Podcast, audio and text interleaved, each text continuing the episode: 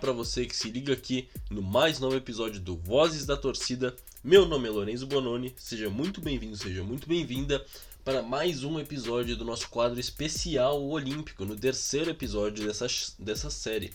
As Olimpíadas estão chegando, já chegamos no mês olímpico. Vale lembrar que elas começam dia 23 de julho em Tóquio, no Japão. E para celebrar isso, do que melhor falar do que o maior atleta olímpico da história? Isso mesmo, estou falando do nadador Michael Phelps. Caso você não saiba quem ele é, Michael Fred Phelps II é um nadador profissional que está aposentado atualmente e ele é norte-americano. Ele nasceu na cidade de Baltimore, nos Estados Unidos, como eu já citei, em 1985. Em sua carreira, somando Mundial e Olimpíadas e Pan-Americano, ele tem 65 ouros, 14 pratas e 3 bronzes. Isso tudo em um período até um pouco uh, inesperado assim, de que um atleta chegaria a esse nível ainda nos anos 2000. Michael Phelps ele começou a nadar aos 5 anos de idade. Ele foi inspirado pelas suas irmãs. Uma delas até, a Whitney Phelps, chegou a ser atleta profissional e quase conseguiu se classificar para as Olimpíadas de Atlanta mas ela precisou encerrar a carreira muito cedo por conta de algumas lesões que ela sofreu nas pernas e nos ombros. Em entrevista, um tempo atrás, o Michael Phelps disse que a piscina era uma forma de escape assim, dos problemas pessoais dele, problemas psicológicos. Seria meio que uma válvula que ele tinha, porque ele tinha muitos problemas familiares com os pais dele e também tinha muitos problemas na escola e tal, brigas, entre outras coisas.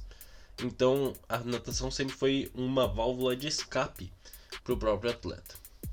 Um detalhe muito importante aqui, aos 10 anos o Phelps bateu o recorde nacional de 100 metros borboletas, nacional dos Estados Unidos no caso, em todos os campeonatos juvenis. Então ele começou a treinar em North Baltimore Aquatic, que é um clube muito forte de natação, pelo técnico Bob Bowman. Detalhe, o Bob Bowman acompanhou ele dos 10 anos de idade até a aposentadoria dele em 2016. E outra curiosidade envolvendo Michael Phelps é que ele é o atleta mais novo a disputar uma Olimpíada, o atleta americano mais novo a disputar uma Olimpíada desde 1932. Ele disputou com 15 anos de idade a Olimpíada de Sydney em 2000.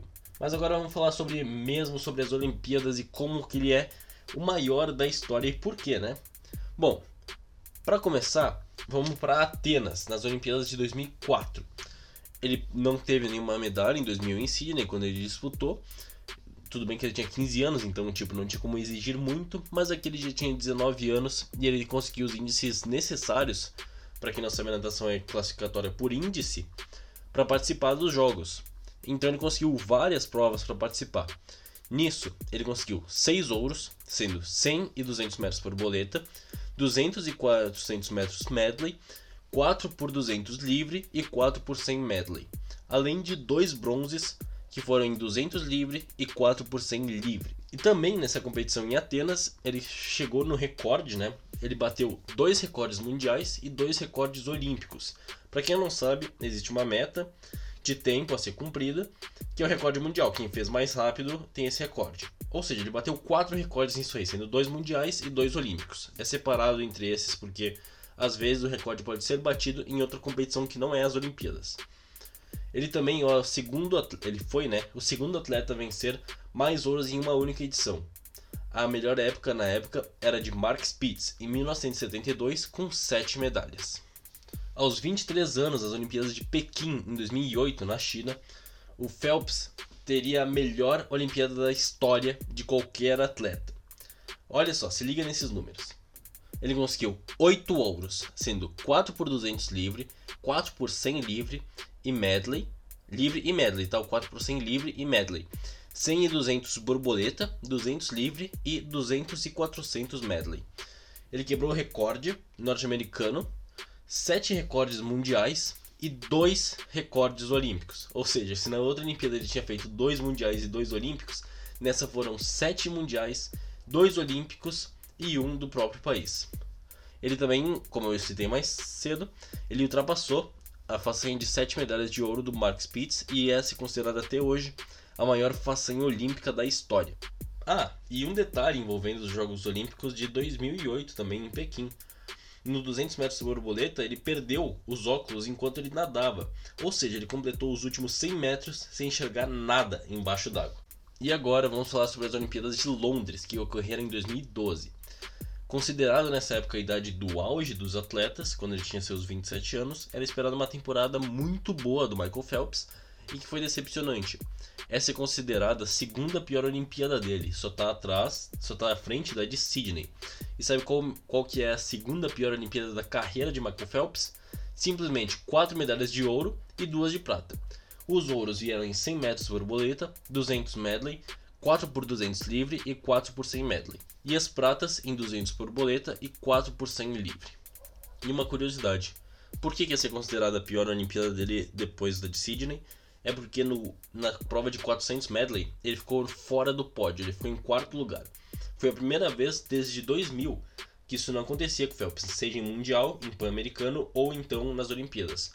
Quem foram o pódio nessa edição foi o Ryan Lochte, Thiago Pereira e Kosuke Hagino. Entretanto, todavia, apesar de ser uns Jogos Olímpicos bem decepcionantes na visão do atleta, mesmo com os quatro ouros e duas, plata, duas pratas, ele conseguiu a marca de mais medalhas na história dos Jogos Olímpicos. Quem tinha antes era Larissa Latina, Latinina, desculpa, com 18 medalhas, que estava assistindo o Phelps e ele conseguiu bater esse recorde, chegando em então 19 medalhas. 2016, chegamos a 2016 no Rio de Janeiro, naqueles jogos que foram maravilhosos de se assistir na cidade maravilhosa.